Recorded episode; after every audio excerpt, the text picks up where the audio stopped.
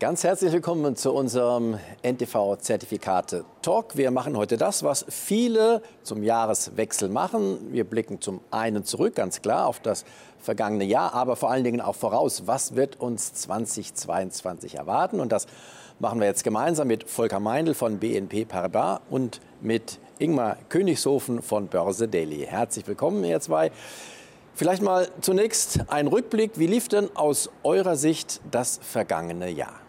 Ja, das Jahr lief gut. Ich kann für BNP Paribas sprechen, aber sicherlich für die gesamte Branche lief es gut. Insbesondere im Bereich Optionsscheine, Zertifikate. Hier war sehr viel Bewegung drin. Wir haben sehr viele Umsätze gehabt. Bedingt sicherlich durch viele neue Trader, bedingt durch viel oder durch hohe Volatilität am Markt. Es war ja richtig was gegeben, nicht nur bei Aktien, sondern auch im Bereich von Rohstoffen. Und äh, ja, somit kann, können wir das Jahr sicherlich sehr erfreulich abschließen. Und wie lief es bei Börse Daily? Also insgesamt bin ich natürlich auch sehr, sehr froh, dass sehr viele Börsianer neu an den Markt gekommen sind, durch eben auch die ganzen Neo-Broker, die es in Deutschland jetzt auch gibt. Und für mich persönlich und für meine Kunden in meinem Trading-Service war das tatsächlich eins, wenn nicht sogar das beste Trading-Jahr. Gerade für das kurzfristige Trading war das natürlich ein ideales Marktumfeld. Das heißt, wenn wir jetzt aufs nächste Jahr vorausblicken, vielleicht gar nicht aufs ganze Jahr, sondern eher kurzfristig auf die nächsten Tage, Wochen oder Monate?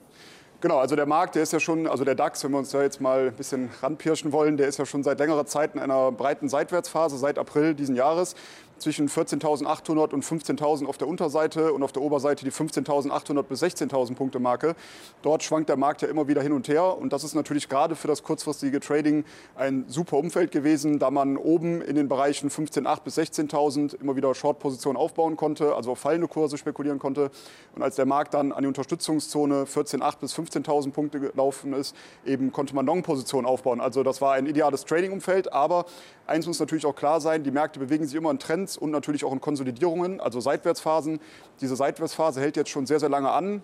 Es wird also nur eine Frage der Zeit sein, sehr wahrscheinlich, bis der Markt mal nach oben oder nach unten natürlich ausbricht. Und da muss man natürlich dann sehr aufpassen, wie man mit den Positionen umgeht und frühzeitig dann in Trendrichtung möglichst sich engagieren. Das ist natürlich die Frage, die uns alle interessiert, Volker Meinl. Wann wird der Markt ausbrechen und vor allen Dingen in welche Richtung? Ja, gute Frage. Ich habe mir gerade vorhin noch mal angeschaut, die DVFA ist ja die Vereinigung für Finanzanalysten, also richtig professionelle, institutionelle. Hier haben die Mitglieder ähm, sind befragt worden, was sie denn erwarten fürs nächste Jahr. Und die interessant ist, dass gerade mal 19 Prozent sagen, dass der Markt unter dem derzeitigen Stand, also unter 15.000, um es genau zu sein, äh, notieren wird Ende 2022. Und der Rest sagt ja, es geht äh, seitwärts oder eben nach oben. Das heißt, es ist eine positive, ein positives Signal. Was das wiederum bedeutet am Ende, werden wir sehen. Aber die Aussichten äh, sind grundsätzlich positiv, auch wenn man die ganzen Assetklassen, die übrigens die DVV auch gemacht hat, gesagt, Aktien sind vor Rohstoffe äh, und Immobilien und Zinsen das attraktive Invest im Jahr 2022. Also kein Ausbruch äh, oder doch ein Ausbruch und wenn ja, in welche Richtung? Nee, eher weniger Ausbruch, aber ähm, weniger ein dauerhafter Ausbruch, so sage ich es mal, weil die Volatilität werden wir sicherlich beibehalten bei den ganzen geopolitischen und äh, Zins, insbesondere Zinsthemen, kommen wir vielleicht noch drauf und, äh, und natürlich immer noch Corona, das sind Themen, die sicherlich belasten, sodass da weiter eine Unsicherheit am Markt durchaus da ist. Zinsen, ein wichtiges Thema. Vielleicht äh, vorangeschaltet die Inflation, die ja sehr hoch ist war und noch ist. Wie wird es da weitergehen? Ja, ich denke, die Inflation wird hoch bleiben, aber diese Sprünge, die wir natürlich jetzt in diesem Jahr gesehen haben, die werden sich natürlich abflachen, weil wir von einem anderen ja, ähm, anderen Grundlage ausgehen. Äh, wir haben uns jetzt die Rückblicke immer angeschaut, wie hat sich die Inflation geändert in diesem Jahr zum Vorjahr. Und da haben wir natürlich einen sprunghaften Anstieg gesehen. Wenn wir jetzt dann ins nächste Jahr gehen, muss man natürlich sagen, dann wird natürlich die Basis, die wir dann uns anschauen, eine höhere sein. Dementsprechend gehe ich schon davon aus, dass die Inflation hoch bleibt. Aber diese großen Sprünge, die wir in diesem Jahr gesehen haben, sehe ich jetzt momentan zumindest dann eher nicht. Also niedrigere Jahresinflationsraten, Volker Meinl? Ja, davon gehen viele aus, dass das jetzt, dieser Inflationsschub, die, die, Angst auch, dass sich das abflachen wird im nächsten Jahr. Aber wenn wir dann auf die Zinsen kommen, hier erwartet man insbesondere zwar in Europa wenig, aber in den USA ist ja keine Überraschung, dass man von mittlerweile drei Zinsschritten spricht. Allerdings geht man da sehr behutsam vor. Äh, das hat man zuletzt schon erkannt und, und das dürfte dann also nicht äh, negativ für die Börse sein, denn die Erwartung ist da und sie wird Step by Step jetzt erhöht werden und Zinsschritte, gerade angesprochen, wichtiges Thema der Notenbank der amerikanischen. Drei Schritte werden erwartet. Was macht aber der langfristige Zins? Der ist ja auch sehr entscheidend für die Märkte. Der hat sich ja in der letzten Zeit gar nicht so stark bewegt. Genau, aber prinzipiell wird es auch nochmal, um auf die äh, Zinsen erstmal zurückzukommen, nochmal interessant sein, ob die Zinsanhebungen dann erstmal auch kommen. Da finde ich immer, ist natürlich das Pendel kann in beide Richtungen ausschlagen, was der Markt dann damit macht. Sollten die Zinsanhebungen dann doch nicht kommen, wird das natürlich wieder einen sehr positiven Effekt auf den Markt haben. Und wie Volker Meinl eben schon gesagt hat, in Europa, da geht man ja eher davon aus, dass ähm, ja, Neuigkeiten kommen, wann es eventuell zu Zinsanhebungen kommen kann. Kann also gut sein, dass Europa, USA etwas outperformen kann, dann zumindest wenn man den DAX mal gegenüber den US-Indizes sich anschaut. Weil in Europa die Zinsen nicht steigen, also die kurzfristigen, und genau. in den USA schon. Genau, genau deswegen. Und, aber es kann einen Überraschungseffekt natürlich geben, wenn dann eben die Zinsanhebungen in den USA doch nicht kommen. Und man muss dazu natürlich auch noch sagen, dass die ersten kleinen Zinsanhebungen jetzt auch für den Markt nicht so schlimm sind, weil wenn man sich das in der Historie anschaut, die ersten ein, zwei, drei Zinsschritte haben eigentlich eher noch dazu geführt, dass der Markt weiter steigt. Und erst wenn die Zinsen dann noch weiter ansteigen, dann irgendwann kippt auch der Markt wieder. Was könnte denn dazu führen, dass die Zinsanhebungen vielleicht doch nicht kommen oder nicht so schnell wie jetzt erwartet wird, Volker Mein? Naja, wir haben ein paar geopolitische Themen, die durchaus auch Einfluss haben könnten. Also wir haben nach wie vor Konflikte im geopolitischen Bereich. Wir haben, da nenne ich mal den insbesondere äh, China, Taiwan und, äh, und, und somit in, wenn wir auf Branchen gehen, dann auch wieder das Chip-Thematik. Wir wissen, dass äh, Taiwan mit der größte Chip-Produzent ist.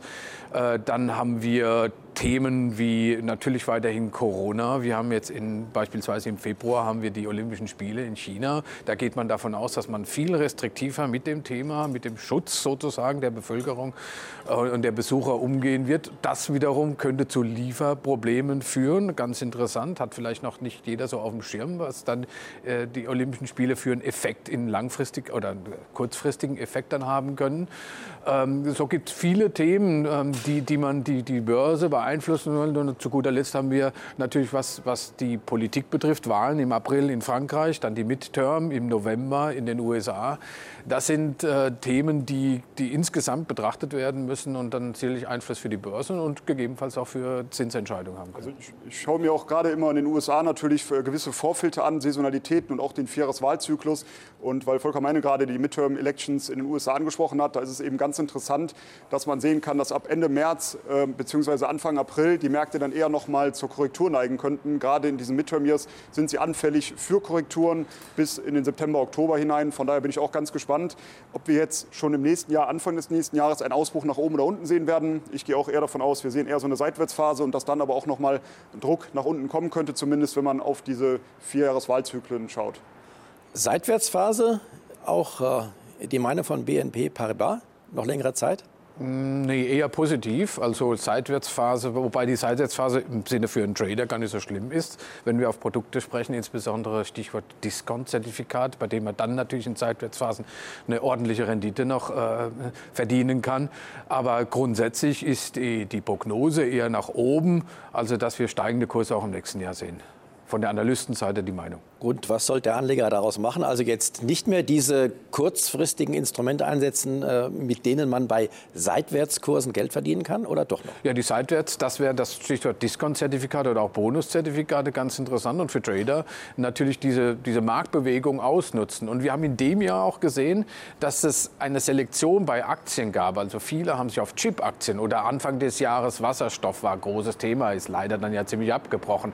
Aber das ist trotzdem auch für die, für die die Short-Anleger ja eine interessante Sache. Das heißt, dieses sogenannte Stockpicking, äh, das kann auch im nächsten Jahr interessant sein. Also wenn ich jetzt denke, dass, äh, dass wir vielleicht wieder eine, endlich eine Reisebranche äh, Boom bekommen, ein Aufwachen der Reisebranche, Covid vorbei, dann könnte sicherlich die eine oder andere Reiseaktie oder auch eine Luftfahrtaktie interessant sein. Also das Thema Stockpicking wird uns weiter begleiten. Also jetzt schon auf Reise- oder Luftfahrtaktien setzen, Ingmar? Also ich bin tendenziell auch sehr antizyklisch im Markt unterwegs. Das heißt, wenn Märkte deutlich unter Druck gekommen sind oder einzelne Basiswerte, dann versuche ich schon einen Long-Einstieg zu suchen. Ähm, momentan wäre mir das Thema bei der Reisebranche noch etwas zu heikel, da ich erstmal abwerten würde, gerade jetzt, wie die nächsten Schritte vorangehen, ob es vielleicht doch noch mal einen Lockdown gibt. Kann es aber auch zu spät sein dann. Dann kann ne? es oftmals auch zu spät sein, genau. Deshalb mag ich es auch möglichst frühzeitig einzusteigen und eigentlich ist es immer ein ganz guter Rat, vielleicht nicht die volle Positionsgröße direkt dann eben reinzuschießen, sondern eben zu sagen, man geht mit Teileinstiegen rein und auch mit Teileinstiegen raus. Heißt also, wenn ich zum Beispiel 5000 Euro investieren möchte in einen Basiswert, nehmen wir jetzt mal die Lufthansa, dass man dann vielleicht nicht direkt die ganzen 5000 investiert, sondern vielleicht 1000, 1500 und dann eben nachkaufen kann, sollte der Markt wirklich noch mal weiter unter Druck kommen. Aber bei Zertifikaten und anderen Produkten äh, kann man ja auch nicht allzu lange warten, denn meisten oder viele haben ja eine Laufzeit, da gibt es ja auch Beschränkungen. Wie sollte man sich darauf einstellen?